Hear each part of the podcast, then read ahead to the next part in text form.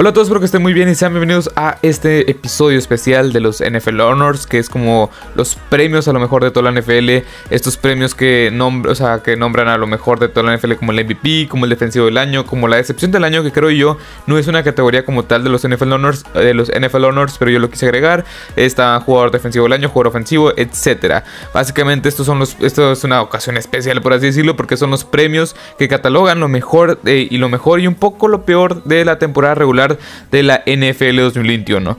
Y sin más que decir, vamos a empezar rápidamente con lo peor, por así decirlo, lo más decepcionante, que es que fue la decepción del año. Esta es una categoría la cual pues crea mucha controversia. ¿Qué equipo o qué jugador fue la decepción del año para mí? Eh, para mí fueron los Indianapolis Colts, ya que se, se, creó mucha expectativa cuando, bueno, con la llegada de Carson Wentz al equipo. En lo personal, yo pensaba que este equipo iba a llegar a los playoffs.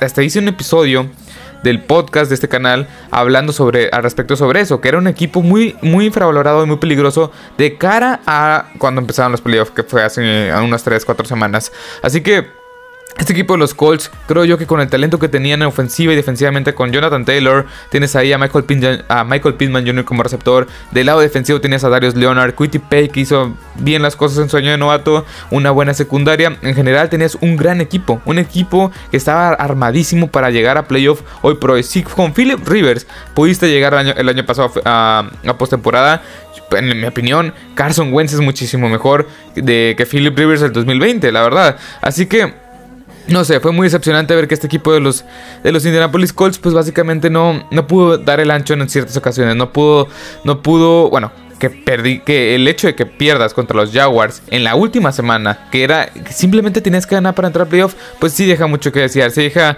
muchas dudas, deja más dudas que certezas, la verdad. Y este equipo, los Colts, para mí es la decepción de la temporada. Vayamos con el siguiente, el siguiente premio, que es la sorpresa de la temporada o la sorpresa del año. Y es nada más y nada menos que los Indi no, perdón, perdón, que los Cincinnati Bengals. Los Cincinnati Bengals son un equipo el cual se ha ido, y quiero hacer un episodio, un episodio dedicado nada más a ellos, que se ha ido construyendo a lo largo de los últimos dos años. Joe Burrow llegó en el draft del 2020, este... Jamar Chase llegó en este año. Von Bell llegó en el 2020 con la vía agencia libre. Trey Hendrickson llegó en la agencia libre del 2021. Así que todas estas piezas que están siendo súper o importantes. T. Higgins llegó en el draft del 2020. Están siendo estas piezas que acabo de mencionar. Esta, han sido, han sido, ¿cómo explicarlo? Los, han ido recolectando, los, los, han ido trayendo a lo largo de los últimos 3, 4 años. Bueno, 2 a, 2 a 3 años. Desde el 2020 con la llegada de Joe Burrow, T. Higgins, eh, Von Bell con, y este Trey Hendrickson en el 2021 junto con Jamar Chase, creo yo que este equipo se, está armando poco a poco. Y con el Winghead Coach, que Zach Taylor creo, yo que dio un salto considerable de calidad esta temporada. Y ahorita estaremos hablando de él en una categoría en específico. Pero en mi opinión, los Bengals en esta, segundo, en esta segunda temporada de este Joe Burrow llegar al, Super Bowl es valiosísimo, o sea, es muy valioso la verdad. Y para mí los Bengals es el equipo, este, es, es la sorpresa de la temporada porque muchos no lo, no lo veían como, los, muchos lo veían como eh, que iban a estar en el, sótano, en el sótano de su división. Y hoy por hoy están peleando campeonato en el Super Bowl de la NFL. O sea, ¿quién lo iba a creer la verdad? Para mí es la sorpresa del año. Yo sí pensé que iba a dar un salto considerable de calidad, pero no esperaba tanto la verdad. Pero bueno. Vayamos con el siguiente, este, con la siguiente categoría y es jugador ofensivo del año. Y yo se lo doy, o sea, creo que hay mucha controversia aquí porque hay muchos jugadores muy buenos. Podría estar Jamar Chase, el novato, podría estar Jonathan Taylor, bueno, está en la conversación, mejor dicho, Tom Brady, Aaron Rodgers, Cooper Cup. Y es con este último nombre que me quiero ir. Cooper Cup para mí es el este, jugador ofensivo del año. La verdad, sus estadísticas en el 2000 21 en esta temporada y lo que están haciendo en, la, en, los playoffs es impresionante, en serio, es impresionante. En 17, en 17 juegos jugados tiene, bueno, Recibió 145 pases para 1947 yardas, 13.4 yardas por recepción y 16, touch, 16 touchdowns. La verdad es que es una auténtica arma letal a la ofensiva. En serio, lo que te puede hacer eh, fue en su segundo en yardas después de la recepción. Fue un jugador el cual se vio bastante involucrado en esta ofensiva de Sean McVay. Y la conexión que tuvo con Matthew Stafford es impresionante. Es un jugador el cual yo pensé que era hasta cierto punto, uh, hasta cierto punto en la temporada sobrevalorado. Pero en los playoffs demostró que no. Es un jugador el cual está teniendo una temporada impresionante. Más de 2.000 yardas ya incluyendo los playoffs eh, por recepción. La verdad es que es un jugador el cual tuvo un o sea, ya se venía a venir, ya se veía venir este tipo de, este tipo de, este tipo de temporadas. Porque con Jared Goff tenía temporadas bastante buenas de más de mil yardas. Pero esto con Matthew Stafford, con un coreback que claramente es mejor que Jared Goff, que aumentó la calidad, pues se demuestra el tipo de talento que es Cooper Cup. La verdad es que es impresionante lo que ha hecho este jugador en esta temporada, incluyendo los playoffs, incluyendo temporada regular. Pero bueno, Vayamos con la siguiente categoría, que es defensivo del año. Y aquí pongo a nada más y nada menos que a TJ Watt, que para mi gusto se debió de haber quedado con este, con este, este, con este premio desde el año pasado. Aaron Donald se lo quitó, pero para mí TJ Watt desde el año pasado se debía ganar, ya se debía de ganar este, este premio. En la temporada registró 22.5 sacks para empatar el récord de Michael Strahan con más sacks en una temporada. La verdad es que es impresionante. Y esto lo hizo en 15 juegos disputados. La verdad es que es impresionante lo que hizo este jugador, ya que no jugó toda la temporada. Se, perdió dos, dos partidos, si no me equivoco por lesión. Y yo creo que si hubiera jugado esos dos partidos fácilmente hubiera superado este récord. Está jugando de una manera impresionante. La millonada que le pagaron en cada uno de los partidos que jugó se vio reflejado el tipo de talento que tiene. Este jugador, como se, eh, había un playmaker, un playmaker puro que te puede hacer jugadas en momentos importantes, que te puede presionar bastante bien el coreback, que te puede hacer el sack en el momento definitivo, que te puede parar la carrera. Es un jugador el cual es bastante, bastante, bastante bueno. La verdad, mi jugador favorito de toda la NFL. Este y la verdad es que merece este premio. Si, no, lo, si no lo gana, no sé quién más lo gana. Trevon Dix con sus, tres con sus tres intercepciones, que la verdad es un poco sobrevalorado porque permitió más de mil yardas.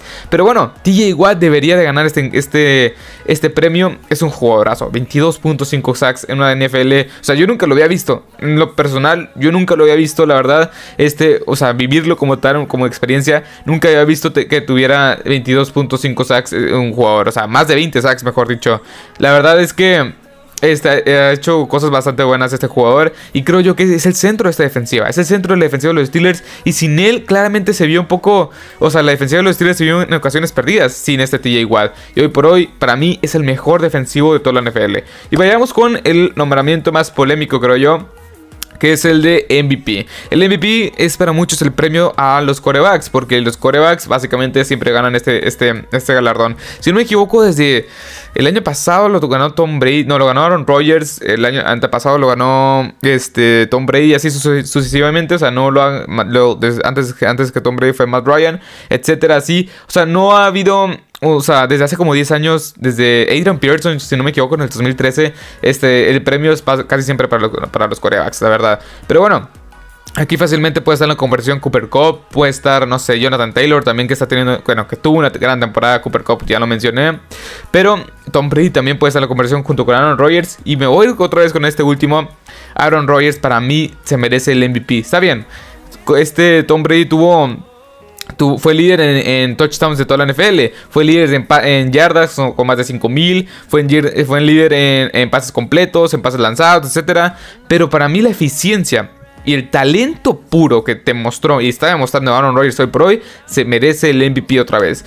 A Tom Brady lo que, ha hecho no le, quiso, no le quito mérito, no le quito nada de mérito lo que hizo a sus, 40, a sus 44 años de edad, si no me equivoco, sí, que ya se retiró y es más que mereció el retiro, ya tienes 44 años y como quiera, fácilmente puede estar jugando otro año más y va a seguir rompiendo la liga, pero para mí, para mi gusto, para el talento que yo veo en los dos corebacks, para mí me gusta más Aaron Rodgers. más que nada porque el tema de los 37 touchdowns que lanzó esta, esta pasada temporada y las 4 intercepciones es lo que más me impresiona. Este coreback lo ha hecho a lo largo de los últimos 2-3 años. Bueno, ya es una constante que Aaron Rodgers no lanza intercepciones. Y el año pasado también, o sea, lanzó 5 intercepciones. El antepasado lanzó 4. En el 2018 lanzó 2. O sea, eh, es, ha sido impresionante lo que ha hecho Aaron Rodgers con el tema de las intercepciones. Con el tema touchdowns, relación intercepciones. O sea, es muy impresionante. Más de 4.115, bueno, 4.115 yardas este lanzó este coreback. Un récord de 13 ganados, 3 perdidos. Este ya lo dije, 37 touchdowns, 4 intercepciones y es un jugador el cual el talento clave. Si esta ofensiva de Green Bay, o sea, si esta, esta, esta ofensiva de Green Bay está, o sea, tiene tanto tanto éxito, por así decirlo, por el, por el gran manejo que tiene Aaron Rodgers, por el gran talento que tiene Aaron Rodgers, la verdad. Y para mí es el MVP de esta temporada. Eh, dejen en los comentarios si ustedes tienen otro MVP, porque creo yo que esta temporada sí está un poco controversial, pero para mí el MVP de esta temporada regular es Aaron Rodgers. Vayamos con el siguiente que es el regreso del año. Y aquí hay muchos regresos del año. Está Nick Bosa, está eh, Dak Prescott, está Joe Burrow, este, están otros jugadores también que han tenido pues grandes campañas, pero me voy a ir con el último que mencioné otra vez, que es Joe Burrow. O sea, la verdad es que este jugador dio un salto de calidad considerable. Dio un salto, bueno, No, sé cómo expresarlo. ¿Por qué? Porque viene, está jugando su segunda temporada, pero está jugando como si tuviera cuatro años en la liga. Está jugando mejor que Jimmy Garoppolo, está jugando mejor que, no sé, que Sam Darnold, que está jugando, está jugando mejor que... Este Jared Goff, sí, o sea, los corebacks que mencioné no son de lo mejor de toda la NFL, de, toda la NFL, pero claramente jugó mejor que Big Ben, claramente jugó mejor que, no sé si Lamar Jackson, pero ha jugado un nivel bastante, bastante élite, por así decirlo. Creo que está, ya está en la conversación de los 10 mejores corebacks de toda la NFL. Y su temporada lo respalda. La temporada que tuvo y los últimos dos juegos que lanzó para más de mil yardas. Y si no me equivoco, una combinación. Y si no, aquí lo voy a. Este, la verdad es que lanzó, si no me equivoco, me lanzó para más, para más de mil yardas, poco más de mil yardas y 8 pases de anotación en los últimos dos juegos de temporada regular. Fue impresionante lo que hizo este jugador para el cierre de la campaña y para estos playoffs. Tuvo un 70% de compatibilidad de los pases, tuvo un récord de 10 ganados, 6 perdidos, porque el último no lo jugó por, porque ya descansaron. También este, lanzó para 4.611 yardas, 34 pases de anotación, 14 intercepciones. Creo que ahí sí pues flojea un poco porque está en el top 5 de los, de los jugadores con más intercepciones. Pero creo yo que el talento está ahí, las jugadas claves está ahí. El, juego contra los Titans creo que es el, es el máximo exponente creo yo, de que Joe Burrow tiene un montón de talento. O sea, es un jugador el cual un quarterback tiene, que tiene un, o sea, gran talento. Este, 9 sacks, y a pesar de eso, que de tantos golpes que recibió, que tantos sacks que recibió, que tantos apresuramientos recibió, o sea, a pesar de eso, lanzó para más de 300 yardas, hizo los jugadas claves en momentos claves y creo yo que la frialdad que tiene este jugador es impresionante. No tiene tiene este va invicto en lo que va en los playoffs, en estos playoffs que está jugando, que tiene más tiene más victorias que Dak Prescott, ojo con eso, y nunca ha perdido un juego de playoffs desde que está en la preparatoria. Así que es impresionante lo que tiene este Joe Burrow como talento. Joe Burrow como talento, la verdad, impresiona bastante. Y vayamos con el siguiente, bueno, para mí es el regreso del año porque recuerden que este jugador se perdió la temporada, la mitad de la temporada de novato por un desgarre, un desgarre de ligamento anterior cruzado, que estuvo bastante, bastante fea esa lesión en contra de Washington. Pero bueno, vayamos con el, eh, perdón, el novato ofensivo del año. El novato ofensivo del año estaba entre Mac Jones, estaba, este, bueno, básicamente estaba entre Mac Jones y Jamar Chase. Eran los nombres que más sonaban. Najee Harris también estaba en esa conversación, pero creo yo que básicamente tiene que ir para llamar Chase. O sea, llamar Chase tuvo una temporada históricamente o sea, estúpida, perdón por la palabra, pero estuvo o sea, fue de locos la temporada que tuvo como novato. 21 años, este, 21 años de edad tiene apenas este jugador. Este, y tuvo en 13, no, perdón, en 7 juegos, en 17 juegos, perdón, tuvo 81 recepciones para 1451 yardas, 13 pasos de anotación, con un este, promedio de yardas por recepción de 18.0, bueno, 18 yardas cada vez que recibía el balón. Es algo impresionante. Y creo yo que no no fue por el volumen, o sea, lo que, lo que más me sorprendió, por así decirlo, es que la evolución y la sobrereacción que muchos tuvimos en lo personal, yo dije que no iba a tener tanto éxito como Justin Jefferson y me cayó la boca, la verdad, porque la pretemporada se vio bastante mal. No me acuerdo que se le cayó una cantidad infinita de, balones que básicamente no, no podía conectar con Joe Burrow y no sé qué pasó. Cambió el switch y hoy por hoy es uno de los mejores receptores de toda la NFL. Esta conexión que ha desarrollado con Joe Burrow, bueno, que ya tenían desde, desde LSU, pero una cosa es estar en la colegial, otra cosa es estar a nivel profesional. Y estos jugadores han llevado esta conexión a otro nivel. La verdad es que este jugador también lo que lo que me da mucho la atención es estas yardas después de la recepción. No cualquier receptor, no cualquier jugador te puede, te puede hacer este, yardas after catch, yardas después de la recepción. Es una habilidad que muy pocos pueden desarrollar también como Cooper Cup o como digo Samuel. Este jugador tiene esa elusividad, esa esa, esa, esa, naturaleza de playmaker que hace este jugador un jugador muy especial. Pero bueno, Vayamos con este, el, el, premio que es el novato defensivo del año.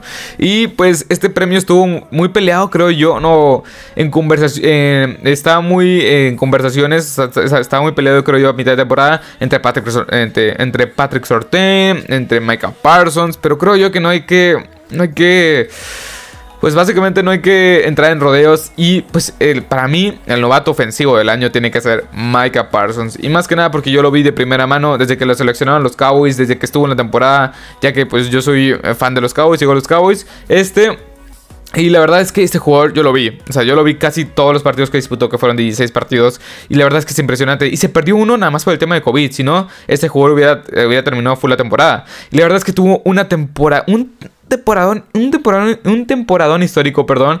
Este, que la verdad es que mis respetos, o sea, mis respetos los que, los, que tuvo. Tuvo 17 sacks, pero él es lanebacker, o sea, es su, posición natural es lanebacker. Es impresionante lo que tuvo. Tuvo más de 80, tuvo 84 tacleadas combinadas, tuvo muchos presionamientos, 3 fumbles forzados. Un jugador el cual es una locura. A principios de temporada, en la semana 2, 3, 4, por ahí, este empezó como pass rusher. ¿Por qué? Porque Randy Gregory y Marcus Lawrence de los Dallas Cowboys se lesionaron. Y pues él también podría, este, bueno, en el Scouting Combine y todo eso, se hablaba que también podía ser un muy buen pass rusher, un muy buen ala defensiva. Y sí lo cumplió bastante bien, presionando bastante bien desde, desde el extremo de la línea defensiva como defensive.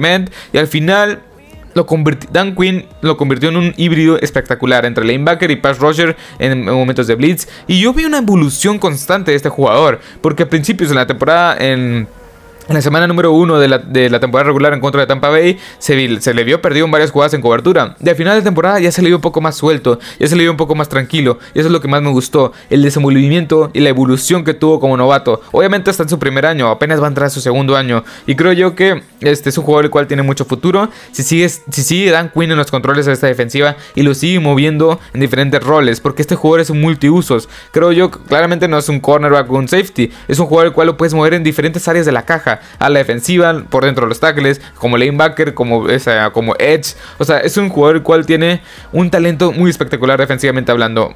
o sea, muy pocos jugadores creo yo que son tan completos como este Micah Parsons. Pero bueno.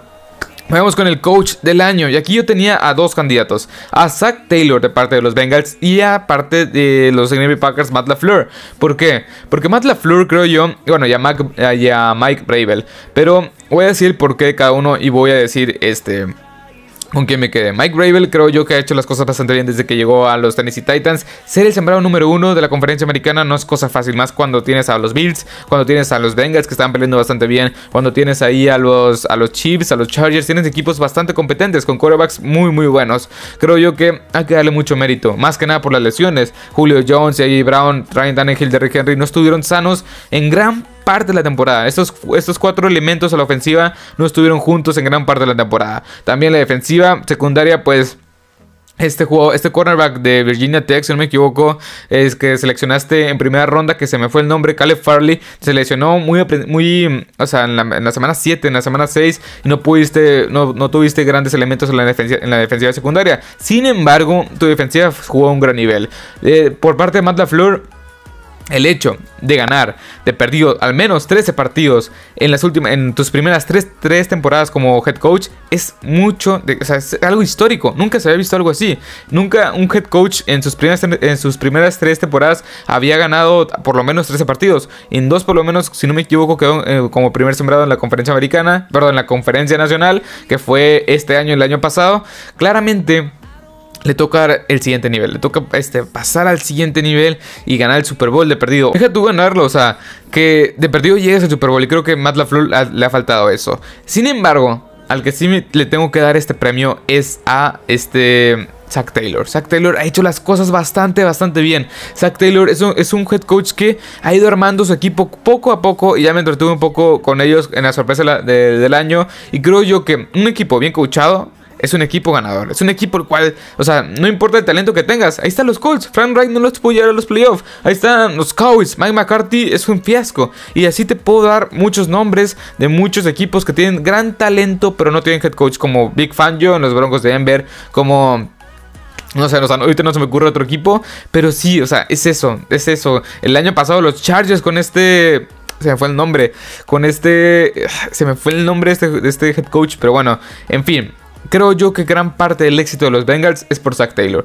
Gran talento que tienes, claramente tienes mucho talento defensivo y ofensivamente hablando, pero el hecho de que tengas un capitán que los guíe, que es Zach Taylor, es muy importante. Y creo que Zach Taylor ha hecho las cosas bastante bien. Ha ido evolucionando como head coach de dos victorias a cuatro victorias a ahorita 10 victorias. Y estar en el Super Bowl hoy por hoy es de mucho mérito. Y creo yo que el coach del año, si no se lo lleva Mike Babel, o sea, estos tres, estos tres que dije claramente tienen su mérito. Pero el que yo, el que llegó al Super Bowl con un equipo que fue de los cinco peores de la temporada pasada, es este Zach Taylor. Y ha hecho las cosas bastante bien y creo yo que con este premio se le daría mucho mérito, ya que ha hecho las cosas bastante bien.